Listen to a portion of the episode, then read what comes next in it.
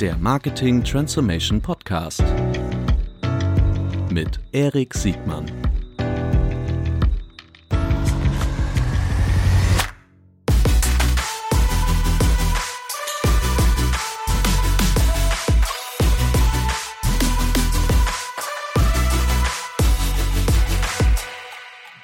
Herzlich willkommen zu einer neuen Folge des Marketing Transformation Podcast. Heute mit Rupert Botmeier. Herzlich willkommen, Rupert. Hi, Erik. Freue mich, da zu sein. Oh, ich freue mich, dass du da bist, weil du stehst für ein ganz tolles Thema, was aus meiner Sicht total unterschätzt wird. Gerade äh, wenn man von morgens bis abends über das, die rationale Seite von Media und Marketing äh, denkt. Du stehst für mich wie kein anderer für das Thema Innovation und Innovationsmanagement oder Innovationsschöpfung, wenn man das überhaupt so sagen kann. Aber bevor wir gleich in diese super spannende Thema einsteigen, bitte stell dich doch kurz einmal selbst vor. Ja, mache ich super gerne. Erstmal danke für die Lorbeeren. Ne? Also ich fühle fühl mich leicht unter Druck.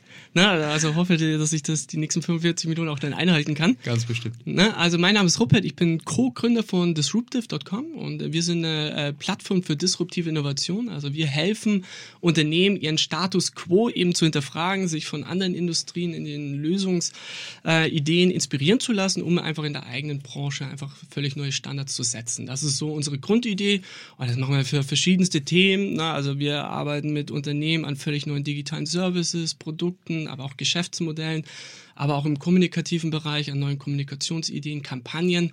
Und unser Ziel ist halt echt immer, mehr auf Differenzierung, mehr klarer und deutlicher herauszustellen, was macht uns eigentlich anders von anderen Unternehmen. Mhm. Und was macht uns so besonders? Weil wir glauben, dass in ganz vielen Branchen ein unglaublicher Konformismus herrscht. Ne? Alle mhm. machen irgendwie das Gleiche, gucken sich bei der Konkurrenz ab und am Ende des Abends ist es, äh, tut eine ganze Branche zu einem Einheitsbrei irgendwie verwischen und Kunden wissen eigentlich gar nicht mehr, warum sie zur Firma A, X oder Y gehen sollen. Und da helfen wir halt, neue Wege zu gehen. Mhm, sehr gut. Da, also ich kenne dich ja schon ein bisschen, ich kenne auch deine, deine Arbeit und äh, weiß dich auch sehr zu schätzen. Ähm, aber für diejenigen, die dich noch nicht kennen, kannst du so ein paar Situationen oder ein paar Kundennamen nennen, äh, wo ihr unterstützt? Mhm. Ja, kann ich gerne sagen. Also wir arbeiten unter anderem für Unternehmen wie eben äh, Freenet, ähm, wir haben eben für Unternehmen wie die äh, Otto-Gruppe arbeiten wir, mhm. ähm, ähm, aber auch mittelständische Unternehmen wie beispielsweise Kind-Hörgeräte. Wir haben in der Vergangenheit für Tom Taylor ähm, ähm, gearbeitet oder eben auch eben für Lidl und ähm, mhm. also sind so, wenn du so willst, bei den deutschen Unternehmen so in der A-Liga unterwegs. Cool. Das sind ja durchaus auch viele also Multi-Channel-Unternehmen ist ja schon fast ein Schimpfwort, ne? Aber so mehrkalige Unternehmen. Witzig, Kind, äh, zählst du noch zum Mittelstand? Kind ist ja ein Riesenkonzern, ne? Also Konzern, oder? Umsatzmäßig? Es kommt ja immer ja. darauf an, was man als Maßstab äh, heranzieht. Sind es die mhm. Mitarbeiter? Ist es der Umsatz? ist es das Filialnetz? Mhm. Ähm, selber bezeichnen sie sich als Mittelständler. Also dann trauen wir denen einfach mal. Ja, so total bescheiden. Sehr gut. Die, ähm, ja, sag mir, Innovation. Ähm, ja nice to have oder essentiell? Ich glaube halt, ähm, dass es heute echt unglaublich wichtig ist, sich einfach zu differenzieren. Ne? Also wenn du zum Beispiel jetzt mal die E-Commerce-Branche nimmst, wir hatten da mal eine witzige Studie gemacht. Ne? Also wir hatten zum Beispiel mal einen Luxus-Online-Shop genommen mhm. und haben deren Produktbilder komplett rausgenommen, haben das Logo ausgetauscht und haben statt irgendwie ähm, das Logo eben von dem Luxus-Onliner äh, eben von einem billigen Elektronik-Discounter rein. Mhm. Haben dann im Grunde auch Produktbilder von irgendwelchen Elektronikprodukten rein haben das dann irgendwelchen Kunden gezeigt und gefragt, was glaubt ihr, was das wohl ist? Mhm. Und neun von zehn Unternehmen, äh, Kunden haben genau, äh, gesagt, das ist ganz klar ein Elektronik-Online-Shop. Mhm. Und was noch viel, viel witziger war, vier von zehn Kunden haben sogar behauptet, das schon mal bestellt zu haben, was halt völlig absurd ist, mhm. weil den Shop gab es gar nicht, den Firmennamen gab es gar nicht. Mhm. Und das Problem ist, dass du heute einfach in einem unglaublichen transparenten Markt unterwegs bin. Ne? Es gibt Verfügbarkeitstransparenz, Angebotstransparenz, ähm, Sortimentstransparenz Preistransparenz. Und Preistransparenz. Ne? Und ähm, in diesem Spiel, lass da mal ehrlich sein, da braucht es halt nicht den zehnten Händler, der nochmal den gleichen Turnschuh verkauft. Mhm. So, und, und die Frage, die wir uns dann eben stellen, wie kann ich mich dann aber trotzdem von all diesen E-Commercern, die alle das Gleiche machen, nachhaltig differenzieren, damit irgendwie Kunden wieder ein Argument haben, dorthin zu gehen und eben nicht zu den anderen. Mhm. Und ich glaube halt, wenn du nur guckst, was alle anderen machen, dann wird diese Austauschbarkeit umso heftiger, weil alle voneinander abgucken und da irgendwie neue Wege zu gehen, ich glaube, das ist dann ein absolutes Muss und da hilft halt eben innovative Methoden, Lösungsansätze, Vorgehensweise, um eben genau das eben rauszuarbeiten. Unser, unser Freund Alexander Graf, Alex Graf, der hat ja sogar diesen Claim für sich ähm, besetzt, äh, Innovate or Die. Und ich glaube, das Thema äh, Innovation macht auch ganz deutlich, dass es da halt nicht nur um eine fancy Kampagnenidee geht, sondern dass es vielleicht an der Oberfläche auch durchaus bei der Kampagnenidee sein kann, aber dass es im Grunde bis zu dem Kern des äh, Geschäftsmodells äh, reingreifen kann, richtig? Also ich glaube, äh, es gibt ja die, die Amerikaner haben einen schlauen Spruch, die sagen, wenn du versuchst, wie die New York Yankees zu spielen, dann wirst du immer gegen die New York Yankees verlieren. Na, und ich meine, Amazon ist das gleiche Spiel und wenn du dir heute den Markt anguckst, den deutschen E-Commerce-Markt, dann greift Amazon 50 Prozent des Wachstums ab. Mhm. Und da muss ich mir ja schon überlegen, mhm. was kann ich dann anders machen als mhm. ein Amazon? Ja. Wie kriegen wir von diesen 50 Prozent Wachstum, was die sich jedes Jahr krallen, mhm. wieder was zurück? Mhm. Und äh, teilen das diverse auf dem mhm. Markt auf. So, und ich glaube, da muss halt klar sein, ich muss es halt anders aufziehen. Und dadurch, dass jetzt der E-Commerce-Markt ähm, eigentlich im Grunde ein sehr standardisierter Markt sind, das heißt, alle haben im Grunde ihre Warenkategorien, die sie schön oben in der Leiste anbieten, mhm. dann haben sie ihre Subkategorien, dann haben sie schön ihre Produktlisten, wo sie ihre Standardfotos und Standardbeschreibungen haben, schlimmsten Fall noch von den Herstellern selber, damit es noch viel mhm. austauschbarer sind. Mhm. Und ähm, da musst du halt dann irgendwie gucken, wie du dann einfach neue Wege gehen kannst, weil mhm. dieser Weg wird in Perfektion von einem Amazon eben äh, gespielt. Mhm. Und wenn du da irgendwie nicht anders rankreist, dann holen die sich halt irgendwann mal 80 Prozent des mhm. kompletten Wachstums und nicht nur noch 50 Prozent. Mhm. Bloß was wir halt auch merken, ähm, immer dann, wenn irgendwie eine Branche von der Plattformökonomie erfasst wird, mhm. dann hat das alte Geschäftsmodell die Tendenz, eben gegen eine 0% Marge zu laufen. Genau, die Marge geht als nächstes kaputt. Ne? Ja, das, ist so, das ist halt so das Kernproblem. Also zum Beispiel in Amazon, ne, ähm, heute denkt ja zum Beispiel der Handel, dass ja ähm, Gewinn nichts anderes ist als Verkaufspreis minus meinen Kosten mhm. und mit den Rest, den ich dann irgendwie habe, damit finanziere ich den ganzen Laden. Mhm. Und Amazon macht das natürlich auch. Nur on top mhm. beginnen die halt ihre komplette Web-Hosting-Infrastruktur an dritte Unternehmen weiter zu vermieten mhm. und all den Umsatz, den sie generieren, den brechen sie auf pro Kunde um mhm. und es erlaubt es ihnen halt 10 Euro mehr auszugeben als die mhm. Konkurrenz. Dann haben sie begonnen, ihre ganzen Fulfillment-Systeme wieder an andere äh, Unternehmen weiter zu vermieten. Und das erlaubt ihnen halt wieder mhm. 10 Euro mehr auszugeben als die Konkurrenz. Dasselbe mit eben den Prime-Mitgliedsbeiträgen, mhm. mit ähm, Kampagnen, die sie auf ihrer Plattform zulassen, um auch Traffic zu monetarisieren, der nicht konvertiert. Mhm. Und als ich vor zehn Jahren noch bei der Autogruppe gearbeitet war das möglich, halt bei Kampf um den gleichen Kunden, bei dem gleichen Produkt mhm. mit 50 Euro Online-Marketing-Budget anzutreten gegen eine Konkurrenz, mhm. die auch 50 Euro zur Verfügung hatte. Mhm. Nur heute trittst du als E-Commerce-Player gegen ein Amazon an, mhm. das 90 Euro pro äh, Kunde ausgeben kann. Mhm. Und in den nächsten fünf Jahren trittst du halt nicht mehr gegen 90 Euro an, sondern gegen 180 Euro. Mhm. So, und da stellt sich natürlich schon die Frage, wie gehe ich dagegen vor? So, und die Standardwege helfen da nicht weiter, sondern ich brauche da eben neue Lösungen. Ich verstehe dein Argument total gut. Also gerade also zum Thema Plattformökonomie ist ja hier in diesem Podcast schon oft gesprochen, wird auch noch weiterhin gesprochen werden, weil es ja, glaube ich, der zentrale Paradigmenwechsel ist, äh, wenn man dieses vorher, äh, jetzt und auch das zukünftige Arbeiten äh, von, von Marken, von, von Händlern und äh, die Schlacht um den Endkunden äh, betrachten wird. Die, und ganz nebenbei nochmal, es ist ja nicht nur die Zusatzeinnahmen, die ein Amazon hat, die der normale 015 E-Commercer nicht hat, sondern sie kommen ja auch mit einer zudem noch mit einer deutlich schlankeren Kostenstruktur und auch mit einem schlankeren Deckungsbeitragsziel äh, um die Ecke, gerade am Anfang. Ne? Also das macht es ja noch schwerer für, den, für die Konkurrenz. Ja, und, und, und das ist ja nur die, die, die Business-Seite. Ne? Mhm. Also die Kundenseite kommt ja on top noch, dass du dich halt irgendwann beginnst, in diesem Ökosystem halt zu verhangen. Ne? Du mhm. beginnst dann irgendwann nur noch Filme über Amazon anzugucken, mhm. dann beginnst du irgendwie Musik eben über, ähm, ähm über Amazon zu hören. Und da liegt halt so ein, ein Kern damit, das heißt, der Differenzierungsbringer ist heute nicht mehr Sortiment oder meinetwegen die Infrastruktur dahinter, sondern es ist eher ein Hygienefaktor, sondern das, was heute Leute einfach bindet, ist, sind Services. Mhm. Also wenn du jetzt zum Beispiel mal Apple nimmst, ne, also mhm. als das iPhone gelauncht war, war ja so das plakativste, was es wirklich toll und besonders gemacht hat, diese unglaublich geniale Bedienung, diese mhm. Multitouch-Gesten und so weiter und so fort. Mhm.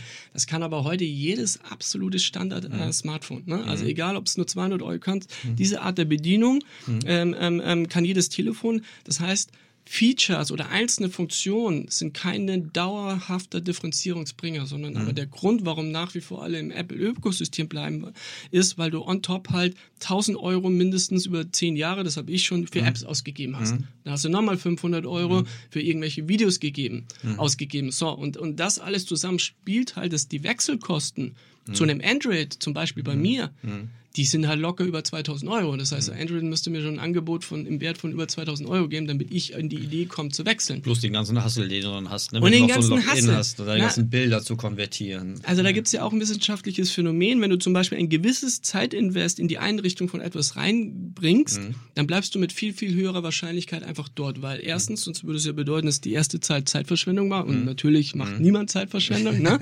Und das Zweite ist, es war, ist ja oftmals so ein Hassel, dass du einfach keinen Bock hast, das nochmal zu machen. Also wenn du mehr oder weniger mal Alexa eingerichtet hast, dann gehst du nicht mehr zu Google Home oder Siri, ne? dann bist du einfach da weg. Ja, es sei denn, die Switching-Kosten sind äh, so marginal, dass ich äh, bereit bin, das alte wegzuschmeißen. Also bei mir zum Beispiel wäre durch die Innovation von Streaming-Musik äh, habe ich meine erste legale digitale Musiksammlung halt schon verlassen. Ne? Also meine iTunes-Mediathek, äh, die gibt es noch irgendwo, aber die wird nicht mehr angesteuert. Seit ich Spotify habe, äh, ist das so convenient, ähm, dass ich mir über meine iTunes, meine gekaufte iTunes, meinen Besitz äh, eigentlich keine Gedanken mehr mache. Aber das kann ja in das, das ist ja durchaus denkbar, aber das sind dann vermutlich auch größere Innovationssprünge, richtig? Aber das ist ein, ist ein super Beispiel, weil eben Streaming halt genauso ein Innovation, äh, innovativer Ansatz ist, mhm. der den Kern ja gleich äh, belässt. Das mhm. heißt, es geht immer noch um Musik hören. Mhm. Aber das Format hat sich geändert. Mhm, genau. So, und mhm. das ist mein Problem, dass ich draußen mit ganz vielen Plänen am Markt habe, die krallen sich zu sehr an Formaten fest. Mhm. Wie ähnlich wie ein Apple sich an der Multitouch-Geste hätte festhalten können. Haben sie aber nicht. Ja. Also wenn du zum Beispiel einen Talier nimmst, mhm. dann definieren die sich viel zu sehr über das Buch. Mhm. Aber das ist halt Quatsch. Sondern du musst halt gucken, dass es eigentlich um Lesen geht oder Wissensvermittlung. Ne? Und wenn du das für dich als Ziel definierst, dann kommst du halt auch auf andere Ideen und andere Gedanken. Weil wenn es um Lesen geht, dann überlegst du dir halt voll über wie können wir Lesen neu erfinden, wie können wir es weiterdenken. Mhm.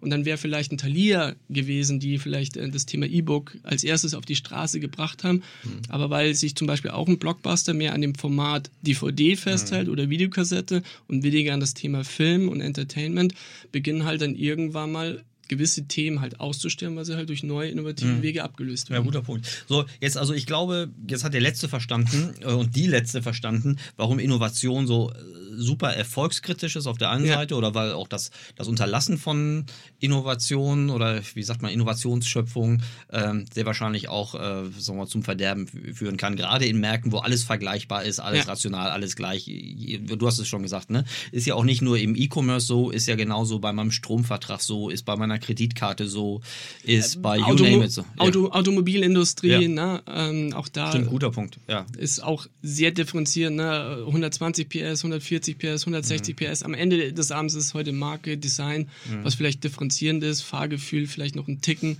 Ja, oder Aber, sagen wir mal so das alte Tesla-Beispiel, ne? Software mit Rädern oder Räder mit Software, ne? Die, äh, das ist ein neues Spiel, was da reingebracht ja. wird. Nimm mir doch mal, egal ob jetzt E-Commerce oder sonstige Beispiele aus dem eher Direct-to-Consumer-Umfeld, so äh, irgendwas, worunter ich mir so diese Innovationsstöpfung vorstellen kann, um, um so ein bisschen ins Arbeiten zu kommen. Ne? Weil ich stelle mir vor, ich bin jetzt der, der CMO eines, äh, einer, einer, einer Herstellermarke, die auch Direct-to-Consumer macht. Oder ich bin vielleicht ähm, ein, ein, Händler mit, egal ob Eigenmarken oder Fremdmarken, der äh, schon irgendwie in den 2010ern unterwegs war und ich unterstelle, ich weiß jetzt nicht, wie groß die, die Lebenszyklen sind, wie lang die Lebenszyklen sind, ähm, aber ich stelle mal vor, irgendwann wenn ich zu alt werde, äh, wird es gefährlich, richtig? So, was sind so die häufigsten Situationen, wo dann Innovation äh, greifbar wird, mhm. um so ein bisschen vom, vom Abstrakten ins, ins Greifbare zu kommen? Ich glaube, das, was man verstehen muss, dass Innovation selten aus dem eigenen Markt kommt, sondern dass er immer in, aus anderen Industrien rübergetragen wird. Mhm. Na, das ist so der größte Punkt. Wir mhm. haben ja vorhin gerade Automobilhersteller äh, ähm, ähm, und Marken gemeint. Ne? Das ist ja mhm. auch in Deutschland ein Riesenthema, weil mhm. unsere Schlüsselindustrie Jede Innovation, die dort heute stattfindet, hatte ihren Ursprung eigentlich aus einer völlig anderen Branche. Ja. Na, also ob du Machine Learning nimmst, was Ja. eigentlich aus der Softwareindustrie kommt, das heute die Grundvoraussetzung ist, dass wir über autonomes Fahren nachdenken. Ob es die Akkutechnologie ist, die irgendwie eigentlich aus der PC- und der Smartphone-Branche kommt, die heute die Grundvoraussetzung ist, dass wir über Elektromobilität nachdenken. Echtzeit-Updates, die aus der Mobile-App-Branche kommt, ne, die eigentlich heute die Voraussetzung sind, dass wir auch Autos nach dem Kauf gegen Software updaten oder gegen Geld auch upgraden können. Und es sind, es ist nie eine Sache, die einen Markt ähm, ähm, umkippt, sondern es sind immer mehrere Lösungen. Ne? Wenn du heute die Autoindustrie nimmst, nur Elektromobilität, da würden die nicht ins Schwitzen kommen. Da würden sie sagen, okay, wir müssen jetzt irgendwie deinen Motor austauschen, müssen uns da irgendwie reinfuchsen. Alles, aber am Ende des Abends alles machbar. Sondern es ist ein Bündel dieser Veränderung, dass gleichzeitig dass, ähm, Software mehr im Mittelpunkt steht, dass ähm, neue Technologien ins Spiel kommen, wie autonomes Fahren, dass wir über neue Arten ähm, des Fahrens nachdenken. Und es ist die Summe der Innovation, die dann immer dazu führen, dass sich Dinge grundlegend ändern. Also nie singulär, sondern das Zusammentreffen von mehreren Sachen, die einfach ein besseres Nutzung oder eine höhere Nutzerattraktivität Ich habe es noch nie erlebt oder gesehen, dass sich ein großes Problem oder eine Herausforderung mit einer einzigen Lösung lösen lässt, sondern es ist immer ein Bündel an Lösungen. Also wir haben zum Beispiel mal ähm, für einen großen, ähm, ähm, für eine große Baumarktkette, da ging es darum, einen neuen digitalen Service zu etablieren, wie das Thema eben Gartenpflegeplaner. Und da war eben die Sache, wa- was zeichnet dann das Thema aus? Ne? Und dann musst du es halt in kleinere Teilprobleme zerlegen. Ne? Und auf der einen Seite musst du zum Beispiel das Thema Aufwand deutlich machen, also wie viel Aufwand ist so ein Pflegeplan. Dann geht es um das Thema Wissen, also welchen Wissensstand hat ein Kunde schon? Ist es ein ABC-Schütze oder ist es ein Profi? Dann geht es darum eben über Anleitungen, wie tue ich das so Schritt für Schritt mäßig irgendwie klar und deutlich machen, ähm, wie, das, wie dieser Plan anzuwenden, sondern am Ende hast du einfach sechs, sieben, acht Säulen, die du angehen musst. So, und am Ende des Abends, wenn du da wirklich ein großartiges digitales Produkt launchen willst, brauchst du sechs, sieben Lösungsansätze, die du dann so zusammenführst, dass es wie eine ganzheitliche Produkterfahrung wird. Das ist eigentlich die Krux, das verstehen viele nicht, dass du eigentlich an mehreren Themen gleichzeitig arbeiten musst und dass die aufeinander aufbauen. Kann ich das dann von hinten ingenieren? Also kann ich dann praktisch von, kann ich mir sagen, okay, von einem Zielbild kommen, überlegen, welche, welche Komponenten ich dafür einsetzen muss? Ist das der Weg? Äh, musst du, meiner Meinung nach, weil Okay. du wirst nie alle Themen auf einen Schlag lösen können, sondern nehmen wir mal an, wir haben ein, ein, eine Herausforderung in acht kleinere Teilprobleme zerlegt und dann können wir sagen, okay, von den acht können wir drei direkt lösen, weil da haben wir schon die Technologie, da haben wir schon die Kompetenzen im Haus, da haben wir vielleicht sogar auch schon die Informationen, so, können wir direkt angehen. Thema fünf und sechs, na, da müssen wir ein bisschen hindeichseln, da fehlen uns noch ein paar Dinge, das kriegen wir, trauen wir uns aber zu, in fünf bis sechs Monaten hinzukriegen. Ähm, und die äh, Thema sieben und acht ist echt intensiv, da müssen wir an die Substanz ran, das trauen wir uns eher zu, in zwei bis drei Jahren ranzugehen. Aber das ist völlig normal, das ist sogar sehr, sehr gut, weil du dann nie die Organisation überforderst, weil du alles gleichzeitig versuchst zu machen, sondern du hast das Zielbild, du weißt, wo du in drei Jahren stehen möchtest, das tust du in kleinere Scheiben zerlegen und von dem Zielbild, was wir erreichen möchten, können wir Schritt eins und zwei heute schon machen und das wollen wir in den nächsten drei Monaten angehen. Und trotzdem ist immer klar, in welche Richtung wir trotzdem gehen. Innovationen können, also wie du schon gesagt hast, es können ganz viel sein. Ich stelle mir jetzt so gerade die Mikroökonomie, also die, die Ja. eigentlich die Politik im Unternehmen vor. Ja. So, dann denke ich, okay, mh, das erlebe ich oft, dass auf der 1 zu 1 Ebene die Manager, Managerinnen mir sagen, boah, mir ist schon klar, dass wir hier eigentlich nichts, also wir machen kaum irgendwas besser als unser führender Wettbewerber, aber vieles schlechter und insbesondere dieser branchenübergreifende Vergleich, dass sie ganz viel, alle sehen dann auch immer die Hürden und es gibt ja jede Menge Gründe, irgendwas nicht zu tun. Ähm, ich frage mich, wie dann so eine Initiative äh, überhaupt erstmal ins Rollen kommt oder gar nicht ins Rollen, erstmal auf den Tisch. Also so, was ist sozusagen die, die Stunde Null, damit aus diesem vielleicht so ein bisschen verdeckten Gefühl, dass man mehr für Innovation tun müsste, es zu einem Plan kommt, so einem Konzept und dann am Ende gar noch eine, eine Umsetzung. Das vermutlich dann die nächste große äh, äh, Hürde, dass dann aus den, aus den Plänen dann oft nicht ausreichend umgesetzt wird.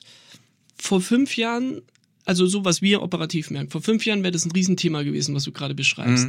Aber mittlerweile ist einfach der Fortschritt des Wandels so heftig und bei den vielen Unternehmen so dermaßen spürbar, dass du das Thema tatsächlich eigentlich wir praktisch kaum noch haben, mhm. sondern weil die Kundenloyalität äh, nimmt ab, die KPIs laufen an vielen Stellen blutrot, alle Geschäftsmodelle, die funktionieren nicht mehr, du merkst es an allen mhm. möglichen Enden. Das heißt also, diese Sensibilität, dass Dinge nicht ewig so weitermachen können, wie wir es die letzten 20, 30 Jahren, die ist unfassbar hoch mittlerweile. Das mhm. ist auch in den Geschäftsetagen angekommen. Die Wege, wie man das angehen kann, da ist bei ganz vielen Unternehmen äh, noch brachliegendes Plant, aber dieser Erkenntnisgewinn, der ist ziemlich stark mittlerweile da, das merken wir überall. Aber ist es nicht dann oft schon zu spät, weil so ein, ein Effekt dann auch ist, wenn man verstanden hat, dass man jetzt Innovationen braucht und schon alle Ampeln auf Rot sind, dass ich dann in diese offensichtlichste Innovators-Dilemma-Falle reinlaufe, dass dann die, die Kosten und die, die Aussichten auf zukünftige Erträge nicht mehr so attraktiv sind wie die des Ursprungssystems. Das Problem bei dem Thema ist, na, ähm, wir haben es in Deutschland einen Ticken verlernt, dass auch Unternehmen hops gehen können. Na, und ähm, ich finde, ja, es das gibt. mal den Karstadt-Quelle. Karstadt-Quelle gibt es gar nicht mehr. den Akandos. Aber wir ja. retten auch ganz viele. Um, ja, du hast total ne, auch ja, die Karstadt geht. Wir versuchen ganz viele ähm, Unternehmen auch zu retten. Jetzt Stimme auch haben wir im Grunde Insolvenzrecht, ne, haben mhm. wir mehr oder weniger ausgerecht, mhm. äh, ausgesetzt. Wir müssen es erst wieder im nächsten Jahr wird mhm. es angewendet, was natürlich auch so mhm. die Gefahr steht, dass gesunde Leute oder mhm. Player eben damit reingerissen, weil sie mit Unternehmen zusammenarbeiten, die eigentlich schon längst nicht mehr solvent sind.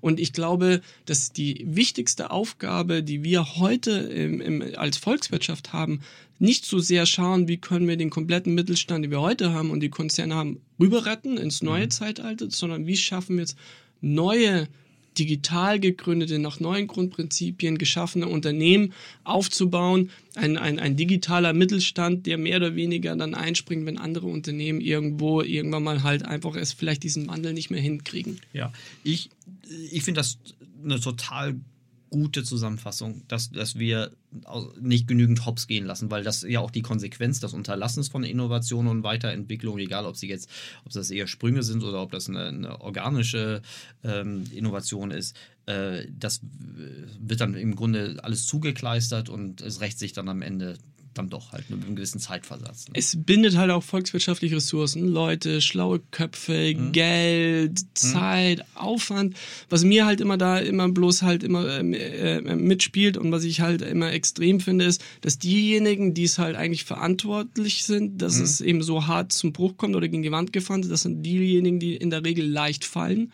mhm. ne, die einen Fallschirm genau. haben, die monetär abgesichert sind und schnell einen neuen Job finden und die halt, die es halt nicht so einfach und schnell einen neuen Job finden, ähm, die trifft es halt dann besonders hart. Ne? Das ist mhm. sozusagen das Unfaire an diesem ganzen Spiel. Aber da müssen wir halt gucken, dass wir als Sozialstaat genau die Leute halt eben auffangen mhm. und eher die zur Verantwortung ziehen, die eben dafür irgendwie mhm. das, den ganzen Laden in die Wand gefahren haben. Okay, das verstehe ich. Das ähm, ist aber, glaube ich, auch ein Managementproblem. Das ist auch ja. ein Problem, was Management und Gesellschafter miteinander ja. haben, ne? weil Management hat äh, tendenziell, ich verallgemeiner jetzt wieder, äh, ein kurzfristigeres Incentive-Interesse äh, oder eine, eine, kurzfristige Incentivierung, während die Gesellschafter ähm, ja mindestens den, den Erhalt ihres, ihres, ihrer, ihrer Assets äh, wollen, aber natürlich auch die äh, Wertentwicklung ihrer, ihrer Unternehmen wollen. So.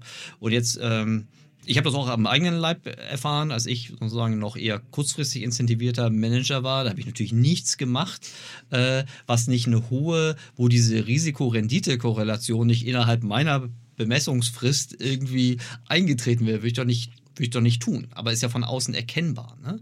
Also ich frage mich so rat mal so, so rückwärts ingeniert. Ne? Mhm. Wenn ich, ähm, ich glaube so ungefähr, die Erfindung von Amazon Prime, was vermutlich eine der größeren, bahnbrechenderen Erfindung von Amazon gerade in der Anfangsphase war oder immer noch ist. Ähm, die ist fast zeitgleich mit dem Ableben von, von der eben schon zitierten äh, Karstadt-Quelle, also von der alten, von, muss sagen, von der Akando, also von der, von der versandhandelsdominierten äh, Versandhandelswelt. Ne? Und ich weiß noch, ich weiß nicht, ob du damals auch schon äh, bei der Otto Group warst, aber ich weiß noch, wie bei Otto, wo dann im Grunde die Trendkurven ja auch schon echt rückläufig waren, wie die gefeiert haben, als die Quelle pleite gegangen ist. Ne? Wird heute keiner, ich weiß nicht, ob das heute so alle zugeben würden, aber auf dem Versandhandelskongress war, musstest du jetzt nicht äh, diejenigen suchen, die sich gefreut haben, weil auf einmal die Zahlen wieder hochgingen. So, und ich dachte mal, Mensch, aber das Problem ist doch nicht weg. Also dieser alte, traditionelle Versandhandel, wie wir sie in den, in den späten 2000er Jahren noch hatten, der war doch dem Untergang geweiht, das war doch klar. Das Problem ist, was wir halt immer wieder setzen, dass äh, kurzfristig bestimmte Entwicklungen überschätzt werden und mhm. langfristig unterschätzt. Mhm. Ne? Also sagen wir mal so, der mhm. E-Commerce-Wandel ist kurzfristig mhm. überschätzt worden. Wir mhm. dachten so, ne, das wird jetzt alles in kurzer Zeit ähm, ähm, ersetzen. Das kam da nicht so. Langfristig wurde aber unterschätzt, weil jetzt merken wir so, was für Auswirkungen der eigentlich hat. Ja. Und mein Problem ist immer, wenn wir da eben gerade mit Traditionsunternehmen äh, sprechen, und ich finde gerade Traditionsunternehmen müssen härter, müssen wir härter mhm. ins Gericht gehen, weil es mhm. bei denen umso schader wäre, wenn mhm. sie verschwinden. Mhm. Aber und deswegen muss man da umso pickiger sein, genauso bei einem Auto.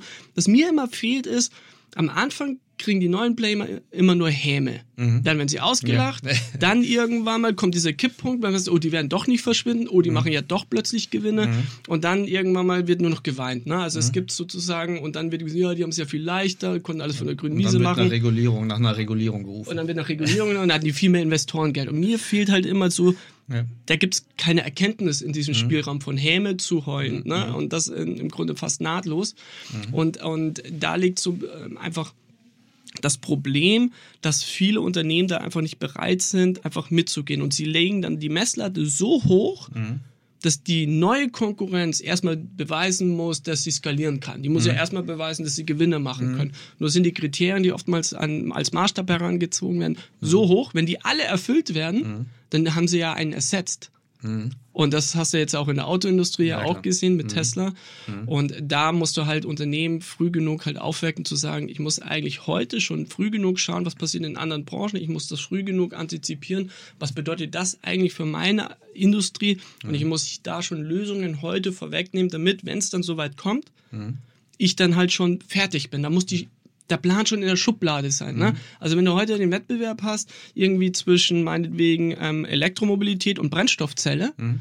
dann muss man halt sagen, Elektromobilität ist schon längst aus dem Bahnhof gefahren, fahrt 200 km/h Sachen durch die Ortschaft ne, und die Brennstoffzelle ist noch am Bahnhof und sagt so, an welches Gleis müssen wir hin. Und ne, also ja. heute gibt es 7000 ähm, verkaufte Brennstoffzellenautos, es gibt aber 9 Millionen verkaufte Elektromobilitätsautos. Mhm. Ne?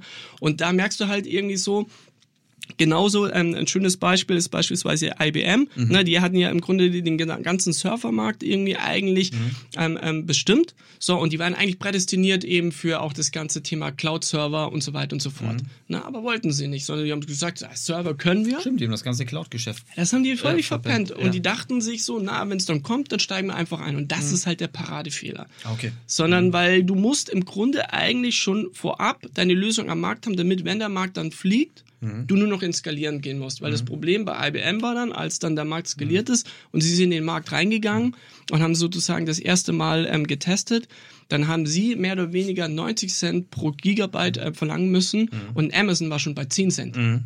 Und dann haben sie zwei, drei Jahre ja. weiter optimiert und dann waren sie dort bei 30 Cent. Mhm. Nur war dann Amazon Lang bei 4 Cent. Ja, genau. Weil die die zehn Jahre lang haben kostenlos, ohne zu behelligen, trainieren lassen. Mhm. Und die haben dann halt im Grunde eine Effizienz an den Tag, den holst du dann halt nicht mehr ein. Ja, also dieses äh, Too Late, Too Little Phänomen ist ja gerade bei allen Paradigmenwechseln immer so. Äh, das Traurige ist zum Beispiel BMW, zum Beispiel mhm. mit der i-Serie, ne, mit dem mhm. i3, die haben ja alles richtig gemacht. Die mhm. waren früh genug dran, die hatten ihre Modelle dran, die hatten mhm. ihre Produktionsstraßen dran mhm.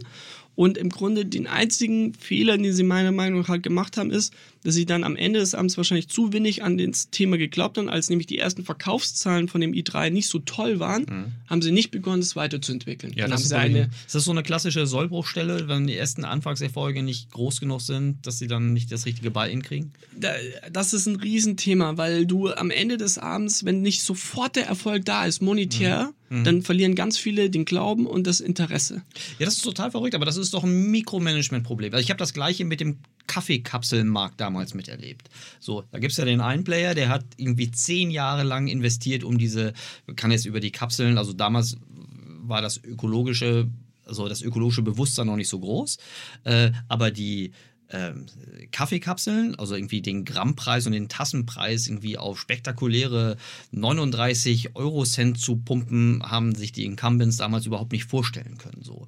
Ähm, dennoch habe ich dann gesehen, dass die ersten eigenen Gehversuche der, der Wettbewerber um, um, um äh, Nespresso irgendwie kamen, mhm. dass sie nach ein oder zwei Jahren so halbherzige Versuche dann schon wieder gestoppt haben, weil nicht sofort irgendwie die, die Welt sich gedreht hatte. Ist das, ist, Kommt sowas häufiger vor? Das ist eigentlich schon fast der Standard. Ne? Und Mhm. ich frage halt immer ganz gerne ähm, ähm, irgendwelche Geschäftsführer oder Vorstände, an welches Thema Mhm. glaubt ihr so stark, dass ihr trotzdem bereit wärt, es selbst zehn Jahre durch eine Verlustzone durchzutragen? Mhm. Und dann kriegst du eigentlich immer nur oftmals gehende Lehre. Also diese Überzeugung von diesen Themen, Mhm. die findet halt am Markt kaum statt.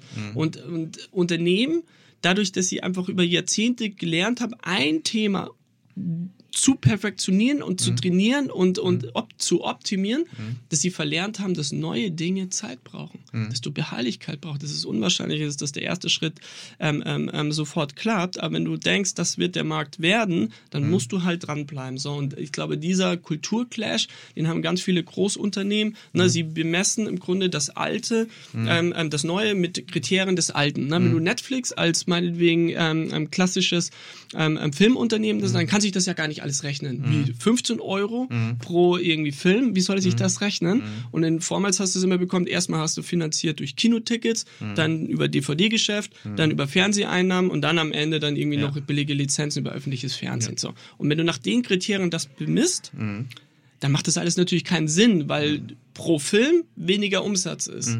Aber wenn du das auf pro Zuschauer runterbrichst und dann guckst, was sind eigentlich deine Pro-Kopf-Einnahmen pro Zuschauer, na, also die Summe all der Kinozuschauer plus die Summe all der DVD-Käufer plus die Summe aller eben Leute, die öffentlich zuschauen, dann ist das in absoluter Zahl pro Zuschauer immer deutlich weniger, als wenn er beispielsweise ein Netflix hat mit mehreren Milliarden Abonnenten.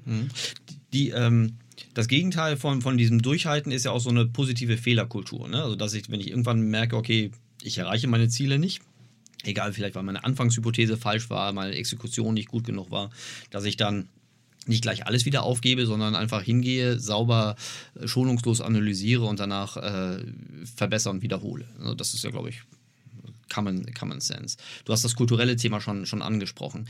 Die, so eine Kultur kommt ja nicht von alleine. Wer sind denn, wenn ich das, diesen Podcast höre und sage immer, ich glaube dem Robert, das äh, klingt total plausibel für mich. Wer sind jetzt meine besten Alliierten in einem Unternehmen, um diese Innovation äh, wirklich auf die Straße zu kriegen? Also, äh, was wir halt einfach merken ist, was halt aufhören muss, ist so Abteilung A gegen Abteilung B. Na, also, und dass diese, im wir nennen das immer einen negativen Wettbewerb der Ideen. Das heißt, also jeder versucht sein Thema irgendwie durchzuboxen und über die äh, beschränkte äh, Ressourcen und Budgets, die es gibt, halt irgendwie zu kämpfen. Gleichzeitig hast du das Problem, wenn du dann die Budgets bekommst, brauchst du in der Regel die anderen Abteilungen, das eben umzusetzen. Ne? Sondern das, was du heute eigentlich ähm, hinkriegen musst, ist, dass du zu einem Thema Mixteams aufbaust. Na, also wenn wir heute zum Beispiel irgendein Innovationsthema irgendwie ähm, ähm, ähm, nehmen, na, also keine Ahnung, ein neues Geschäftsmodell, dann stellen wir immer Mixteams von acht bis zehn Leuten aus, die aus verschiedensten Abteilungen kommen. Das Das heißt, Beispiele, was sind das für Abteilungen? also zum Beispiel, wir hatten mal einen, wo wir an neuen digitalen Geschäftsmodellen für einen Logistiker gearbeitet. Da hatten wir jemanden aus der Juristerei dabei.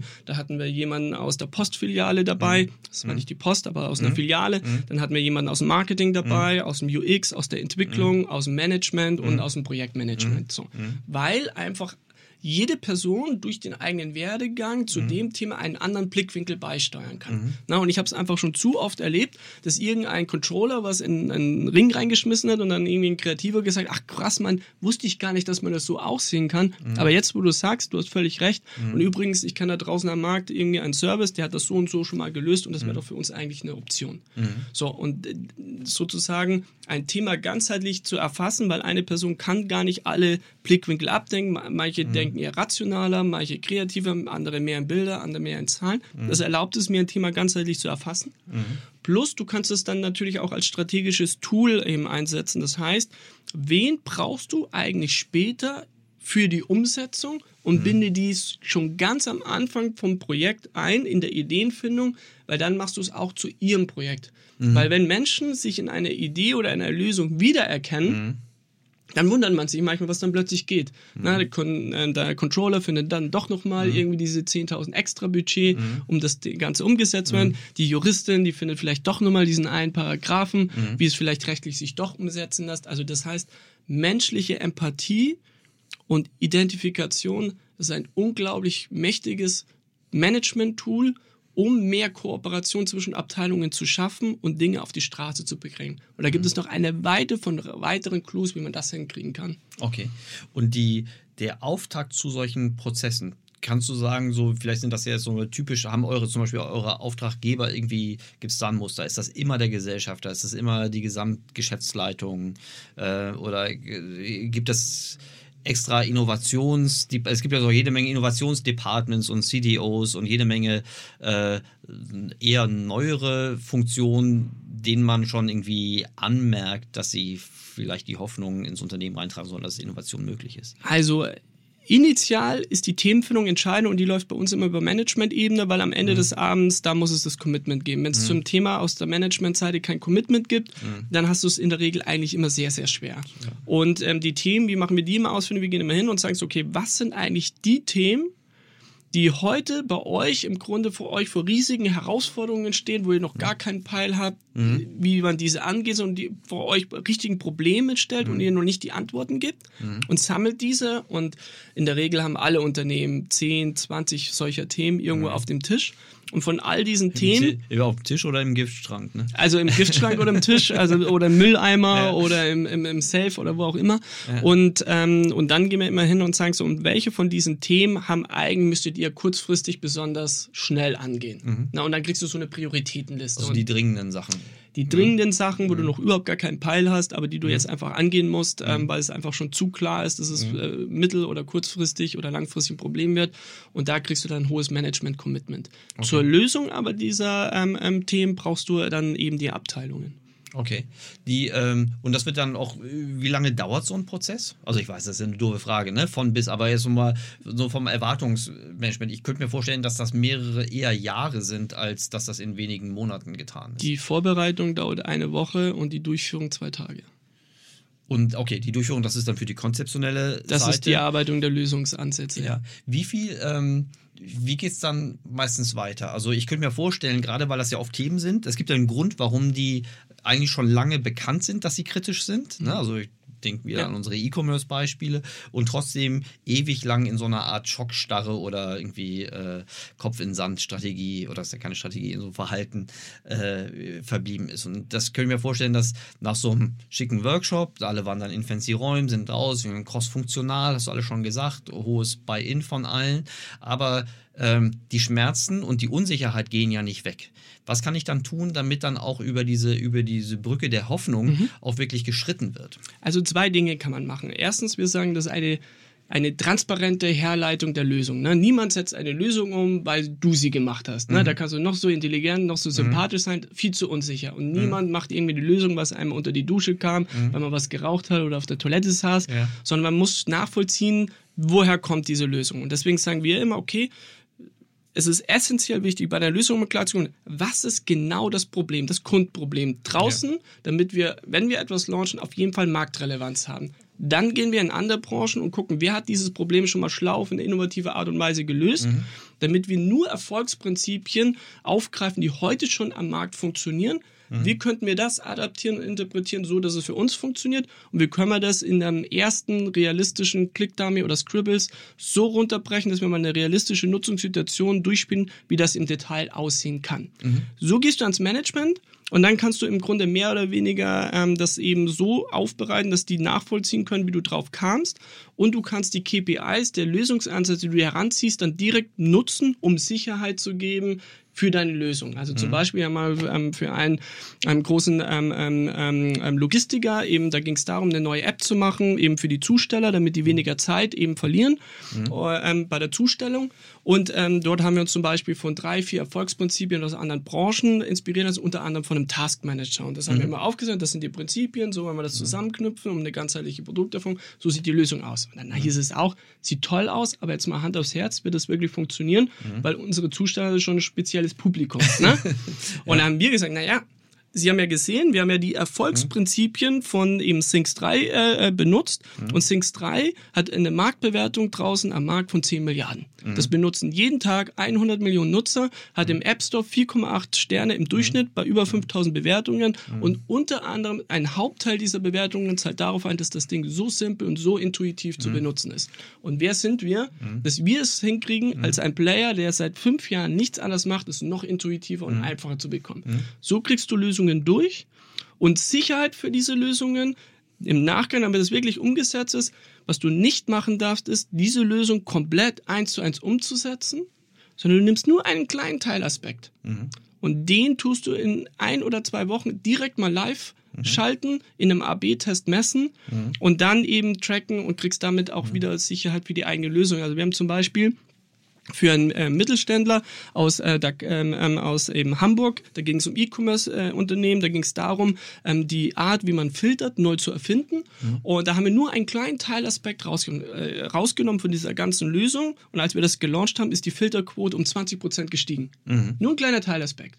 So, und dann fallen ganz viele Bäume. Dann denkt sich der UX-Designer, wow, das haben wir nur in zwei Tagen erarbeitet. Früher hatte ich für sowas zwei Monate bekommen. Was könnte ich eigentlich erreichen in den zwei Monaten, wo ich normalerweise verplempert habe? Das Management hat ein bisschen, wow, mit dieser kleinen Initiative haben wir 20 Prozent mehr Interaktionsquote bekommen. Vielleicht sind unsere Ziele gar nicht so ambitioniert, wie wir dachten. Vielleicht geht da noch viel, viel mehr. Und dann kriegst du auf der operativen Seite die Sicherheit, dass wir diese Lösung wirklich in den operativen Betrieb reinschicken sollten. Das finde ich super plausibel hergeleitet und du hast also im Grunde auch meine Frage schon beantwortet, ähm, die bei der Problemanalyse und als auch bei der, bei der Lösungshypothese, hätte ich dich fragen wollen, geht ihr da irgendwie mit qualitativen Kriterien an oder mit quantitativen und das ist dann schon beantwortet, dass ihr beides macht. Ne? Also der Uplift ist ja eine quantitative, die Bewertung ist ja auch eher sehr stark quantitativ gedrückt, aber die qualitative Variante ist ja das, was ich danach dann auch verproben kann. Ne? Also ich habe hab so immer so zwei Arten von Auftraggeber als Extreme in meinem Kopf. Das eine sind so meine Private Equity Freunde, die glauben nichts, solange sie es nicht einmal in, in einer fancy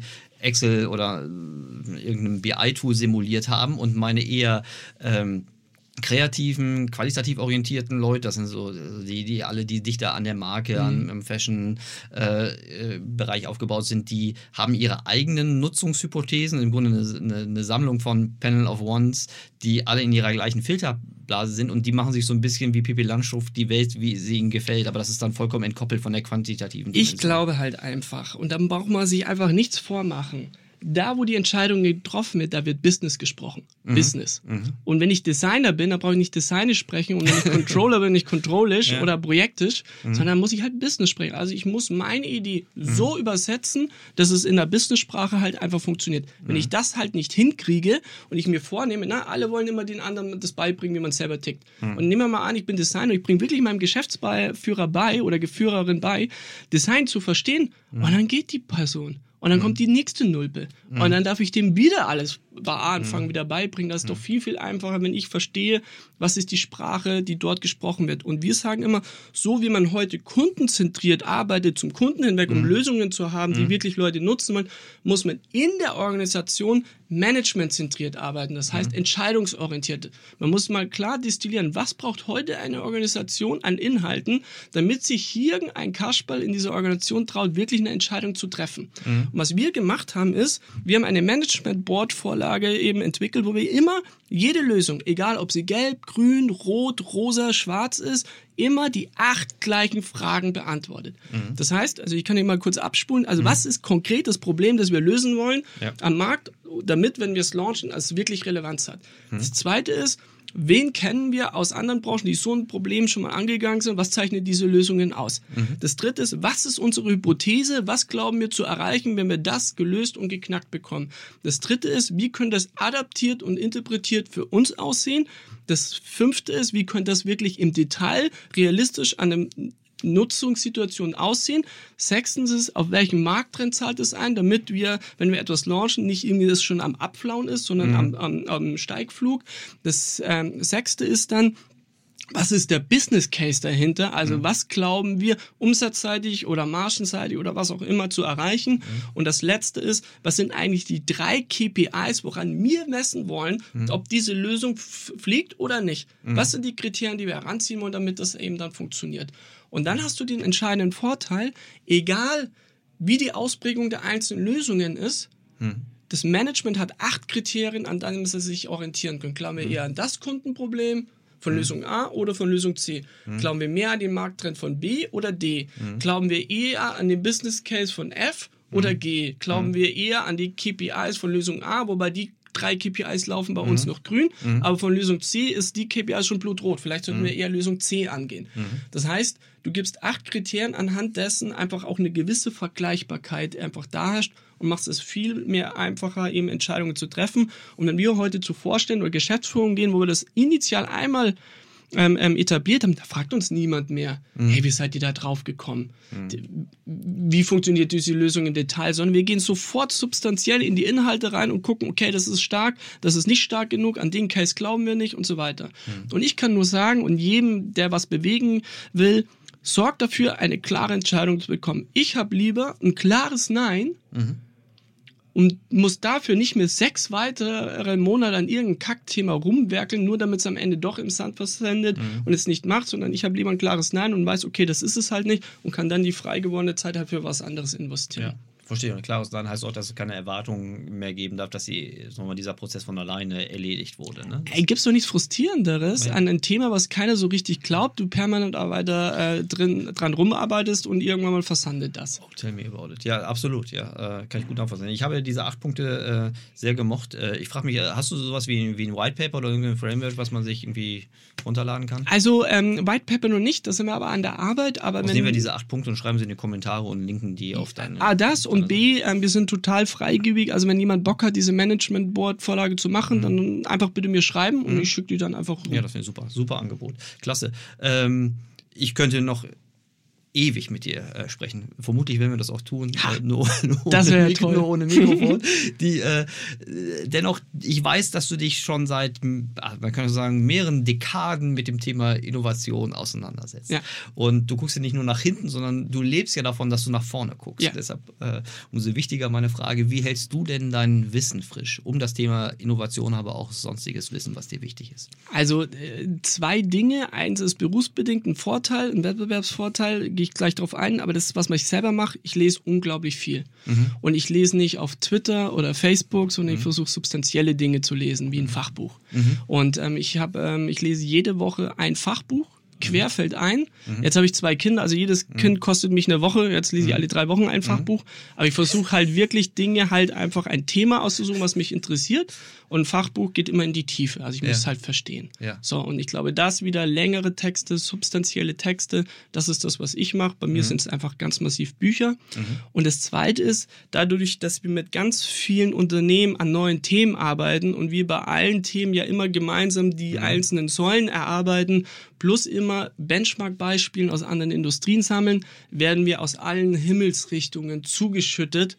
Von Innovationsbeispielen, Benchmark-Beispielen, out-of-the-box gedachten Lösungen, wo wir einfach dadurch, dass wir einfach kooperativ mit anderen Unternehmen zusammenarbeiten, wir permanent aufgefrischt werden, was sehen andere, an welchen Themen arbeiten die. Und das hält uns an der zweiten Stelle einfach jung und frisch. Mhm. Da hast du vermutlich eher ein Selektions- oder Kuratierungsproblem in Anführungsstrichen, ne? dass du filtern musst aus der Masse, die dir zur Verfügung steht, dass du das Relevante äh, auch mit der ausreichenden Aufmerksamkeit versorgst. Das ist so, aber wie alles im Leben, ne, wenn man etwas häufiger und häufiger macht, ne, man kriegt dann irgendwann mal einfach das Auge dafür. Und ich glaube, wir sind mittlerweile routiniert, weil wir es einfach so häufig machen, das, was wirklich großartig ist und substanziell ist, ganz gut rauszufiltern für uns. Sehr gut. Interessant fand ich die Konkurrenz zwischen Kindern und Fachbuch. Also, Karlau wäre jetzt sind Kinder Das geht leider direkt sind Kind- proportional. Sind, sind, Kinder, sind Kinder eigentlich innovationsfeindlich, aber sind sie natürlich nicht. Aber äh, vermutlich zwingen sie einem noch mehr, sich zu konzentrieren auf das, was zu jedem Zeitpunkt. Ich wünschte, wir wären im Beruf kindischer. Einfach die Dinge benennen, wie sie sind, einfach ehrlich sein, auch ein Ticken naiv sein. Ja. Ich glaube, dass Kinder viel, viel mehr an den richtigen Stellen Dinge hinterfragen. Ne? Man kriegt ja immer als Papa diese, warum ist das so, Ja. warum ist das so? Und dann fragst du, ja, stimmt eigentlich, Ja, genau. warum ist das eigentlich so? Ne? Ich kann es dir gar nicht begründen. Weil Kinder, genau, Kinder haben kein Verständnis für Legacy, ne? weil sie die Welt ja selbst noch begreifen und dann verstehen sie nicht, warum manche Sachen so rückständig Die sind. sehen einfach genau das, was es ist. Und das ist manchmal so entwaffnend, Mhm. dass man sich eigentlich fast überlegen müsste, ob man nicht mal ein paar Kinder in den hohen Hierarchiestufen engagiert, dass sie sich mal ein paar Dinge angucken und dann einfach mal so substanzielle Fragen stellen. Ich glaube, mit Jugendlichen wird das manchmal schon gemacht, ne? also beim Mediennutzungsverhalten. Ist das so? Ja, es gibt so, so Panel-Fokusgruppen, die äh, sitzen dann eher auf Jugendlichen da, weil, also das ich meine, das ist jetzt ein anderes Thema, ne? aber die, die Device-Nutzung allein, ne? also mhm. auch die Conversions in manchen E-Commerce-Verticals, die jetzt eher an jüngere Zielgruppen sind, dann, also traditionell ist immer noch, dass eben so komplexere Produkte immer noch einen höheren Desktop-Abschluss haben und einen geringen Mobile-Abschluss. Ja. Äh, ne? Traffic geht dann so. Es gibt aber auch jüngere Zielgruppen, da gibt es kaum den Desktop. Ja? Und ja, das, ist, äh, das ist jetzt durch Corona jetzt nicht viel anders geworden. Und äh, da gibt es sowas wie Fokusgruppen mit Jugendlichen, aber Innovationsworkshop mit wirklich ganz äh, naiv im positiven Sinne des, des Wortes. Äh, das wäre nochmal so eine Idee. Was da ganz spannend ist, in unseren Workshops haben wir ja nicht nur ähm, über verschiedensten äh, Fachbereiche, sondern auch über verschiedenste Altersstrukturen. Ne? Also wir haben mhm. Leute, die sind gerade frisch von der Uni im, im mhm. Praktikumsstadium, wir haben aber auch Leute aus der Geschäftsführung. Mhm. Und was wir da gemerkt haben, ältere ähm, Gruppen können die besseren Fragen stellen, weil sie auf mhm. Erfahrung kommen und weil sie wissen, worauf es ankommt. Aber die Lösungen, die ausgearbeitet werden, werden oftmals von den Jüngeren deutlich besser geworden, weil die viel mehr am Zeitgeist sind mhm. und viel mehr wissen, was wirklich substanziell die Leute interessiert. Das ist immer ganz spannend ja, zu sehen. Gerade für die Trendkurve. Ne? Super spannend. Lieber Robert, ganz herzlichen Dank. Ich habe ja, wieder gerne. wahnsinnig viel gelernt. Ähm, ja, hoffe ich. ich äh, ganz, ganz, ganz bestimmt. Und wenn wir offline sind, äh, hoffe ich, äh, hoffe ich mir noch ein paar Buchtipps von dir. Ähm, ja, gerne. Wir können ja unter dem Podcast auch ein paar reinschreiben, ja, wenn, du, wenn möchtest. du das möchtest. Wenn du dir ja, klar, die, die gerne. Mühe machen möchtest. Ich bin sicher, das äh, kommt sehr gut an. Ja, ganz herzlichen gerne. Dank für deine schlauen Gedanken. Äh, und Danke für die Einladung. Und hoffentlich bis ganz bald. Hoffe ich auch. Bis dann. Danke, Danke dir, Erik.